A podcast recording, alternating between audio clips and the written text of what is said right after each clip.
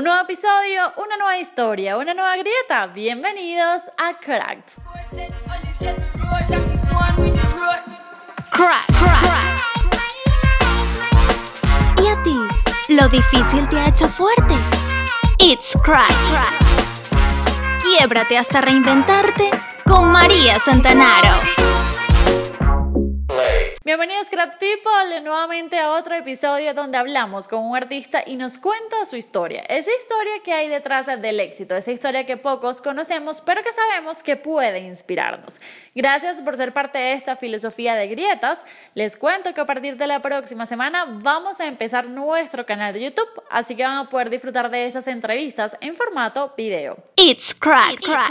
En el episodio de hoy entrevistaremos a una chica a quien conocemos desde hace muchísimos años como actriz venezolana, pero actualmente está más enfocada en la escritura, la filosofía, psicología y el cambio que pueda hacerle al mundo. Es su personalidad, ella lo disfruta, lo practica y esto se ha vuelto su verdadera pasión. Ella es increíble y su historia lo es aún más. El episodio de hoy es Cracking, Laura Chimaras. Crack, crack, crack. Bienvenida Laura Chimaras, ¿cómo estás? ¿Cómo te encuentras? Hola, gracias, gracias por la invitación. Bien, bien, tratando de pasar em, el encierro como todo el mundo de la mejor forma, eh, pero gracias a Dios muy bien. Estoy en casa tranquila por ahora. Me alegra muchísimo tratando de sacar lo positivo de todo este poquito desastre que estamos viviendo. Laura, vamos a comenzar hablando. ¿Qué es para ti el caos? ¿Cómo defines el caos en tu vida? ¿Cómo defines el caos en general? Mira, em, e, es muy complejo definir el caos en general porque muchas personas lo pueden ver simplemente como un problema de su vida. Realmente el caos significa, em, desde el ámbito psicológico, que ahorita yo estoy, voy a empezar a hacer psicología, el caos significa algo que detona en un momento eh, que tú no te esperas y te deja en ridículo y tú quieres salir de ahí. Es como que en una fiesta a mí se me rompe un tacón y entra en un caos porque pasé el mayor ridículo del mundo, yo me quiero ir. Esa es la definición técnicas de un caos simplificado dentro de un contexto. Si vamos al caos un poco más grande, dices, bueno, el caos de cada ser humano puede ser un poco qué es su existencia o qué puede ser la muerte. Y si nos vamos al caos macro, es bueno, ahorita estamos manejados por, en este caso, esta pandemia que nos tiene todos colapsados. Entonces es muy difícil, muy difícil decirte un concepto de caos general. Lo que sí te puedo decir es que el caos es bueno para una transformación. El caos está ahí colocado eh, en tu vida a, cada circunstancia, a cada momento, porque él dentro de su ciclo o dentro de su punto en tu vida amerita transformación. Automáticamente te va a hacer viajar a un orden. Para mí es algo extraordinario. Aunque las personas le huyan al caos, nadie quiere un caos, evidentemente. Yo tampoco quiero un caos. Pero cuando lo empiezas, lo empiezas a entender y lo empiezas a ver, dices, coño, sí, es bueno un caos para, para poder usarlo, pero, pero bueno, el caos tiene muchas definiciones y esta es un poco mi perspectiva frente al caos. Perfecto, ¿no? Y como tú dices, el caos siempre sirve, aunque uno en el momento no lo ve o no lo quiere aceptar, para transformarse. Pero cuando tú estás viviendo un caos de cualquier situación, sea personal o algo que tenga que ver con el mundo, ¿Cómo actúas frente a ese caos? Hay personas que actúan, por ejemplo, más tranquilas, hay personas que se desesperan, hay personas que lloran, otras que se quedan calladas. ¿Cómo actúa Laura frente al caos y cómo actuabas antes? ¿Ha habido algún cambio en tu vida a través de los años? Sí, por supuesto, por supuesto, antes no, no tenía conciencia de eso, antes yo podía pasar por un caos o un problema y simplemente decía, ok, lo tengo que pasar, entro en crisis inmediata y pienso que es el fin del mundo. De hace ya cinco años para acá, el caos eh, toca mi puerta a cada rato. Yo tengo un poco de ansiedad y ya la he venido sintiendo desde hace como tres, cuatro años y he podido manejar todo mediante la meditación. Entonces cuando el caos entra, más bien digo, ok, entonces a ver qué obra de arte va a salir, qué libro va a salir, qué tengo que aprender, qué tengo que estudiar ya no me desequilibra el punto que pienso que es el fin del mundo, sí puedo colapsar un poco a nivel de ansiedad porque soy muy delicada, soy muy emocional, pero, pero realmente sé que es una etapa donde voy a aprender mucho, donde voy a crecer mucho, donde me duele muchísimo, pero, pero si te das cuenta, a veces es bueno tenerla. Si no tuviésemos caos, ningún ser humano pudiera evolucionar, ningún ser humano pudiera pensar un poquito más allá. Entonces yo creo que hoy en día la controlo mucho más y, y la espero con, con, un poco más de expectativa, por decirlo Ok, con un poquito más de aceptación también de que entra tu vida. Y por ejemplo, bueno, ahorita que nombras la ansiedad, yo sufro de ansiedad desde hace cinco años aproximadamente, yo lo controlo más que con meditación, con psicólogos, pero cuando, cuando te llega la ansiedad o cuando sientes esos puntos en los que quizás no puedes autocontrolarte, ¿qué empiezas a pensar o qué empiezas a decirte a ti misma para sentir que ese caos o que esa ansiedad no te va a controlar en ese momento? O sea, en el momento en el que ya estás quizás dentro de la ansiedad, dentro de ese pequeño caos como tal. Después de que lo esperaste, llegó y, te, tomó de sorpresa. Sí, lo que pasa es que la ansiedad a mí, gracias a Dios, nunca ha subido a un nivel que no la pueda controlar. Automáticamente que la siento, eh, mi primera herramienta es poner música de meditación y me siento a meditar o me como o me como un chocolate o busco una lectura que me oxigene. Gracias a Dios puedo hasta ahora he podido manejar la ansiedad sin tener que ir a psicólogo, sin tener que tomarme una pastilla, absolutamente nada, porque yo siento que la herramienta que tenemos es aquí, todo pasa desde aquí. Y, en el momento que lo puedes controlar, sales de eso. No, no he tenido como un golpe muy fuerte que yo te diga, mira, entré en crisis y tuve que, no sé, irme a medicar porque no lo soporté. No, no he llegado a ese punto y espero no llegar porque manejo el día a día, trato en todo lo que puedo manejarlo con mucha calma. Cada proceso creativo que me toque, cada estudio que me toque, que pueda ser muy fuerte, tratar de manejarlo con mucha calma porque, porque si no nos volvemos locos. Esa es la realidad. Exactamente. Y me gusta mucho lo que dices, saber también que el poder lo tenemos en la mente, porque solamente tú eres la persona que lo puede controlar. No va a venir alguien externo, a pesar de que sí, te pueden dar consejos, pero no va a venir alguien externo a hacer lo que tú puedes hacer con tu mente. Exacto, exactamente. Actualmente, bueno, trabajas como conferencista, eres escritora, haces unos videos que a mí me encantan muchísimo YouTube. Antes de, hacer, antes de hacer todo esto y empezar a estar como más metida en el mundo de la literatura y la filosofía, que sé que siempre lo has hecho, pero ahorita como más públicamente, sabemos que eres actriz y yo he escuchado que has comentado que ya no estás tan dentro de la actuación, tan dentro quizás de trabajar como actriz. Cuando tú decides cambiar no tu profesión como tal, pero cuando decides dejar un poco lo que estabas haciendo por entrar en este mundo de la conferencia, hubo un quiebre ahí. O sea, hubo una forma de darte cuenta que quizás te, no sé, te estabas haciendo lo que no querías, lo que no te hacía feliz. ¿Qué sentiste en ese momento que decides como ir cambiando poco a poco a enfocarte más en esto de las conferencias y de escribir para libros?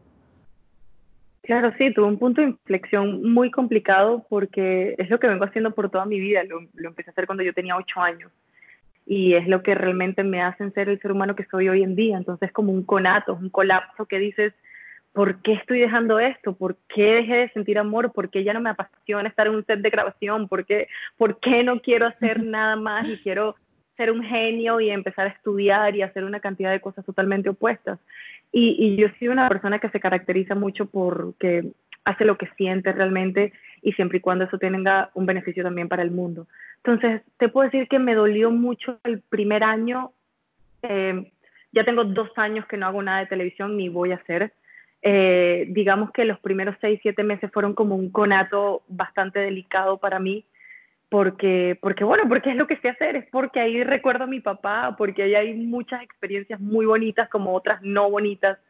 Y, y dije, qué increíble, eso, eso fue bonito por un tiempo y ahora me apasiona realmente poder escribir, esto es lo que soy yo estudiar filosofía me llevó, en, me colocó en un escenario de vida un poco más ameno, un poco más abierto, eh, me convertí en un ser humano mucho más sensible, más comprensible, con mucho más amor. Ahorita que voy a empezar a estudiar psicología, este, y quiero ser psicóloga y quiero viajar por el mundo y quiero escribir y hacer una investigación muy grande, algo que deje un granito en el mundo antes que me toque irme de aquí. Realmente quiero ser uno de esos genios que la gente recuerde y decir, wow, ¿en qué momento quieres cambiar de esto? Bueno, en el momento que me di cuenta que somos seres humanos, que tenemos responsabilidad y que tenemos que dejar el mundo mejor que como lo, que, que como lo encontramos. Y, y esa carrera no me estaba dejando bien en una posición tan bonita, ni tan amena, ni tan importante como yo quería estar o como yo quiero que la gente me recuerde el día que me vaya.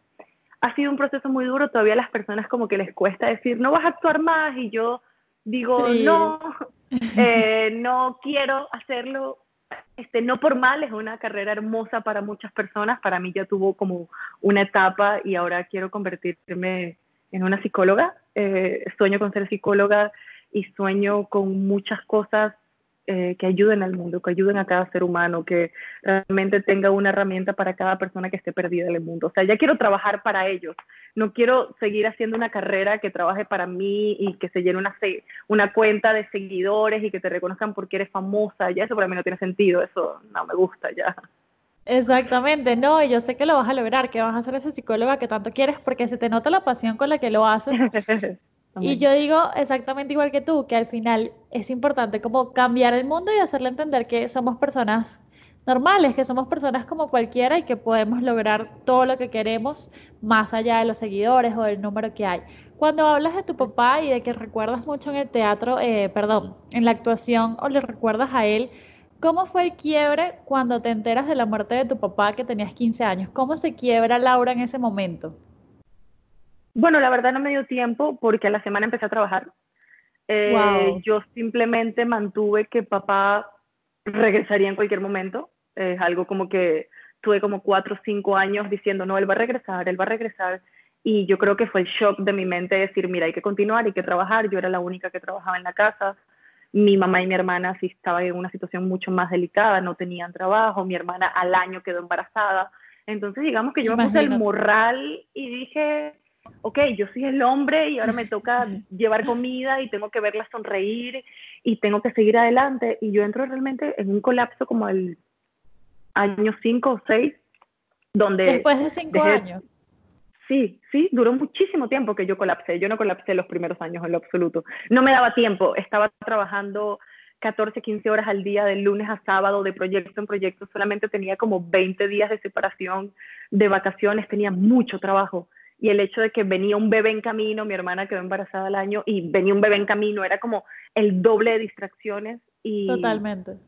y cuando paré, empecé a colapsar poco a poco, entré en colapsos muy delicados. Em, sin embargo, hoy en día todavía los tengo, estoy pasando por un proceso creativo que está siendo como muy fuerte para mí, pero en ese momento empecé a decir, ok, si ya él no está, ahora que viene, ¿por qué habrá pasado? Haces preguntas que evidentemente yo siento que nunca vamos a tener la respuesta, pero empecé a encontrarme mucho espiritualmente, empecé a meditar mucho, empecé a estudiar más de la cuenta y me di cuenta que está bien, que le tocaba, que era momento de su partida y que ahora como nosotros como familia eh, había que simplemente honrar su memoria y tratar de ser buenos seres humanos. Es como, es lo que voy a tratar, es, es lo que voy a hacer, ese es mi esfuerzo pero no es una situación fácil, no es una situación que yo te diga, mira, lloré un día sí, un día no, yo te puedo decir que cada vez que hay un, hablan mucho de él o hay un recuerdo, o por ejemplo, ahorita el 24 de abril, ah, estamos a tres días, cuatro días, papá cumple 13 años de muerto. Eh, digamos que son como fechas muy fuertes que tú colapsas un poquito y pasa, no es nada que te, que te estacione como antes pero es un sentimiento que está, es un sentimiento que uno se acostumbra a vivir con él. Eh, gracias a las meditaciones y a todo mi campo espiritual, yo pude como sonreír cada vez que hablo de él y poder decir lo amo y lo extraño un 31 de diciembre y después digo todo va a estar bien, pero, pero me ha llevado trabajo. Es decir, han pasado 13 años y todavía, todavía lo puedo llorar como si fuera ayer. No, no era una muerte preparada, no era una muerte capaz él tenía 95 años y iba a fallecer o que, que Dios lo quiera, tenía una enfermedad a alguien y, le tocaba morir y tú dices, ah, bueno, ya sabemos, nos estamos preparando. Estamos preparando, exacto. Sí, él tenía 52 años y simplemente se paró y la mataron. Entonces, creo que el proceso de entendimiento eh, viene siendo muy distinto a, a cualquier muerte, digamos, un poco más preparada. ¿Y tú consideras que tu personalidad como tal cambió? ¿Ha cambiado? Em, sí, porque me tuve que poner los pantalones que no tenía en ese momento. Eh, tuve que ser el varón de la casa. Y muy chiquita, con 15 años. 15 años. Eh, a, los, como a las dos, tres semanas cumplí 16 años de la muerte de papá. Y digamos que me tuve que poner un morral de papá que yo no era. Entonces empezó a modificar una conducta que, que yo sé que parte de esa conducta es la que explota hace ya cuatro o cinco años, el hecho de que no quiero seguir esta carrera, quiero hacer algo que de verdad sea grande, que de verdad sea hermoso, que de verdad tenga un propósito increíble, quiero algo que me llene el corazón, quiero algo que no destruya a mi familia, quiero algo que no me destruya los, valores. Entonces yo sé que ese conato y ese golpe que tuve con papá me, hizo crecer y me hizo convertirme en una mejor mujer o, o, bueno, una persona coherente, una persona que, que valora las cosas y que valora lo simple de la vida, que yo pienso que eso es lo más complicado que un ser humano valore y entienda. Entonces eso, eso es un proceso que todavía continúa, porque lo que tengo son 28 años, entonces digamos que todavía es un proceso que continúa. Y que tú, con todo lo que estás haciendo eres súper joven, tienes 28 años. ¿Alguna vez te han criticado, te han dicho algo por tu edad? Sí, claro, por supuesto. Y más ahorita que, que empecé a escribir y empecé a hacer conferencias, las personas me dicen, ah, pero ella qué va a escribir, ella no sabe nada, o qué va a hacer ella en las conferencias. Y yo simplemente digo, ok, está bien, están en todo su derecho, estoy joven. Eh, solamente los invito a que me escuchen, a que me lean y que con base critiquen. Yo de verdad no tengo nada en contra de las críticas. Duelen las críticas porque de repente tú dices, ay, lo estaré haciendo mal. Pero por otro lado dices, no, porque tú no tienes ni puta idea de todo lo que yo estoy estudiando y todo lo que yo me estoy preparando. Tú no tienes ni idea de lo que realmente yo hago todos los días de mi vida para poder sacar tanto un video, en este caso, que como que no soy muy consecuente con los videos, soy más consecuente con la escritura, eh, sacar una escritura coherente, sacar un libro coherente, sacar algo realmente preparado. No soy una persona que se paró un día y dijo, ay, voy a escribir porque me da la gana y ahora quiero ser culta, en lo absoluto, no, no soy ese tipo de persona. Entonces, no pasa nada, las críticas están bien, duelen y te molestan y te distorsionan, pero al final del día eh, así intentes hacer las cosas lo mejor posible, ellas siempre van a estar. Entonces, ¿qué vamos a hacer? Son parte de la vida al final de todo. Y con todo este quiebre que viviste con la muerte de tu papá, con lo de la actuación, ¿cómo defines o cómo ves ahora el amor y la soledad? O sea, ¿qué, qué definición le das a estas dos palabras por separado? Bueno, la soledad a mí, a mí me fascina la soledad, porque hay, dos cosas distintas. Soledad es simplemente estar solo porque tú quieres estar y aislamiento es realmente la persona que se aísla y que tiene un problema de compartir, de convivencia con las otras personas. Entonces a mí me encanta la soledad, yo no tengo ningún problema con la soledad. Sin embargo, eh, yo soy un poco más feliz sola, es la realidad. Eh, porque soy una persona muy creativa, muy espiritual, me la paso todo el día como leyendo, pero no leyendo porque quiero ser la persona más culta leyendo porque así hay personas que les gusta jugar Nintendo y que les gusta ver videos en YouTube. A mí me encanta devorarme los libros, a mí me encanta... Porque te lo disfrutas. Exacto, es algo, es algo que me apasiona. Entonces la soledad, yo siento que es el mejor punto del ser humano para reflexionar, perdón, reflexionar realmente quién es él y para que pueda crear algo lindo en su vida. No lo, no lo veo mal. Y el amor, el amor es la pieza fundamental de tu vida. No solo el amor de pareja, y no solo el amor propio, sino el amor a mamá, el amor a tus hermanos, el amor a, tus sobrinos, el amor a las personas que tengas cerca, a tu amiga, cuánto no disfruta uno hablar con una amiga del colegio y, y, saber que, ay, te quiero mucho, te extraño, y decir, no, yo no siento amor por ella, claro que sentimos un grado de amor por todas las amistades que tenemos, entonces es la, es la pieza fundamental, la que te da el combustible, perdón, para seguir adelante. Yo la trato de mantener eh, porque yo estuve en, algún momento de mi vida donde yo decía que el amor no valía la pena, sobre todo el amor de pareja. Sentía que era una Y realmente ahorita, gracias me encuentro en un equilibrio tanto familiar, de amistad, de pareja, que si yo lo cuento, capaz las personas no me creen, pero es un equilibrio extraordinario, un equilibrio armonioso, lleno de cosas bonitas, de gente honesta, de gente que sueña y quiere lo mejor, tanto mamá, que mi mamá era una persona bastante complicada en su época, ahorita es la persona más alegre y, es grandiosa. Entonces, el amor tú la tienes que llevar contigo, así estés, mira, tocando fondo, en, tu peor momento tú lo tienes que llevar. Para mí es una pieza fundamental. Y en algún momento cuando nombras que quizás llegaste como a, a, odiar o no querer tanto el amor de pareja, ¿qué le dices a las personas que quizás están pasando por algo parecido, una ruptura amorosa, una infidelidad? ¿De qué es el amor de pareja o cómo lo ves actualmente ya después de que has cambiado tu visión? Claro, no, mira, no, nunca llegué a odiar el amor. Bueno, no odiar.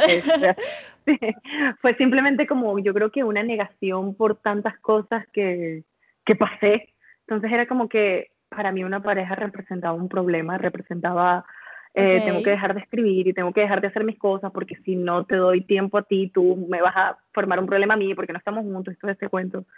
Eh, yo, yo lo único que puedo decir de verdad es, uno se tiene que relajar con eso, uno tiene que, mira, me engañaron, ¿qué voy a hacer? Está bien, chao, se cortó la relación, no va a pasar nada más, que me siento mal. Entonces, no, no salgas como una persona desesperada a buscar a alguien, simplemente cálmate, visualiza el dolor, siéntelo, siéntete mal un rato, disfruta de otras cosas de la vida, no todo es una relación en pareja. Y con el tiempo vas a ir sanando muchas cosas que va a llegar una persona adecuada a tu vida que vas a poder volver a sonreír. Entonces yo siento que las personas como que se apuran, como que si ya me, me fueron infiel, ya tengo, necesito otra pareja o quiero tener sexo con otra pareja, porque eso es otra cosa. Muchas personas andan por la vida teniendo sexo con cualquier persona, tratando de opacar un poco lo que es el amor y te dicen, te, hacen creer a ti que eso es amor, entonces no, hay que tener cuidado. Realmente hoy en día, ¿cuántas parejas se dicen que se aman y se respetan de verdad y tienen una vida armoniosa? Muy pocas. ¿Cuántas parejas llegan a estar 50, 60 años hoy en día juntos? Hoy en día, ahorita en el siglo XXI, que la gente te diga, mira, tengo 50 años casados. Hoy te das cuenta que las personas duran 2, 3 años casados y yo siento porque que es simplemente falta de entendimiento o realmente te dejaste llevar porque ay la persona es adinerada y eso a mí me parece extraordinario o simplemente era una persona linda y siento que hay muchos errores en, en entender qué es el amor y el amor tampoco es mira lo siento y ya entonces es una explicación muy extensa puedo pasar muchas horas hablando de eso eh, tienes que nutrirlo tienes que crearlo claro tienes que planificarlo tienes que trabajarlo, no, no lo siento solamente, cómo lo trabajo, cómo lo llevo adelante, cómo te cuido, cómo te respeto, cómo te valoro, pero también cómo lo hago conmigo misma. Es un trabajo interesante y un, arduo trabajo para el ser humano que la gente le da fastidio, esa es la realidad. la gente le da un poco de flojera saber todo lo que amerita existir. Exactamente, no, pero me gusta la forma en la que lo dices y es como otra vez caemos en lo mismo, aceptación, o sea, aceptar de si me engañaron, aceptar de si no funcionó, si estoy sola, pero no todo el mundo, bueno, en el momento lo vive así y a veces tenemos que aprender también de las experiencias. ¿Qué palabras o qué consejos le, puedes dar a las personas que hayan pasado por grietas similares a las tuyas, a las que nos acabas de mencionar con la muerte de tu papá y quizás alguna grieta amorosa? ¿Qué palabras les puedes dar que sean en el momento en el que ellos lo están viviendo? O sea, yo lo estoy viendo en este momento, a veces no tengo quizás la capacidad de entender mucho, pero unas palabras que puedan generar quizás el cambio en el momento de la situación o del caos que estén viviendo. Claro, y yo sé que es muy extraño lo que voy a decir, pero las grietas es realmente lo que te hace existir. ¿Por qué digo que es lo que te hace existir? Porque si todo estuviese perfecto y tú fueses una persona realmente donde no pasa nada y todo tiene un orden eh, maravilloso, tú vas a decir, ok, ajá, ¿y quién soy? Date cuenta que el quién soy la búsqueda de ti, todo lo que tú haces en un futuro, la persona que consigues y te quieres casar y formar una familia, la relación que construyes con tu mamá a pesar de los años, viene en consecuencia de un caos, viene en consecuencia de unas grietas. Entonces yo no te puedo dar unas palabras y decirte, mira, abraza tus grietas y sigue adelante. No, simplemente entiende que las grietas son realmente parte del ser humano para poder evolucionar y, entender que lo que viviste en esa época, sea con familia, con pareja, con hermanos, con amigos, con trabajo, con la muerte de alguien, con todo lo que te pase, es una grieta necesaria para continuar y para crear tu historia. Si no, ¿cómo contaríamos las historias? Date cuenta, léete un libro o, o, ve un video en YouTube. Si no hay una grieta, si no hay un momento de colapso o no hay un caos, no hay una historia. Los grandes poetas, los grandes escritores, eh, los grandes genios dicen que de, los caos y de los momentos más feos y de los momentos que tocan fondo son donde realmente salen investigaciones alucinantes, son donde realmente salen libros que son bestsellers durante toda la vida, son realmente donde nace la historia del ser humano, si empezando por la Biblia.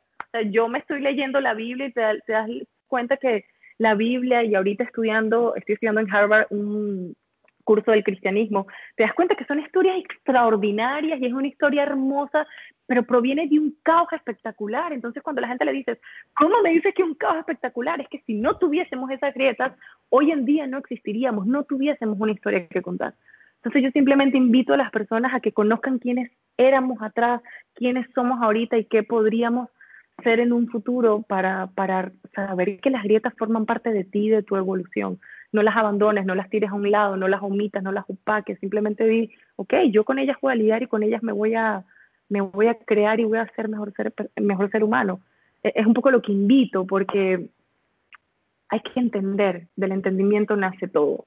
así es un poco como soy yo y creo que di una explicación más extensa de lo que debía. Pero bueno, no, es un poco lo que, lo que pasa por mi cabeza, me explico. Me encanta la filosofía que tienes y me gusta mucho como tú lo dices, necesitamos caos para crear historia no me había puesto a pensarlo de esa forma, pero tú te pones a ver los libros, te pones a leer historias del pasado, en general la historia del mundo y siempre ha habido caos, siempre ha existido ese caos. Exactamente. Laura, sumamente agradecida contigo por la entrevista, porque nos hayas contado un poquito de tus experiencias y sobre todo de tu forma de abordar el caos para que muchas personas que están pasando por lo mismo aprendan de esto. Ay, muchísimas gracias, muchísimas gracias María, de verdad. Gracias porque en tiempos de cuarentena hay que seguir viendo y tratar de mandar mensajes a través de estas plataformas, que bueno, es la única manera de unirnos.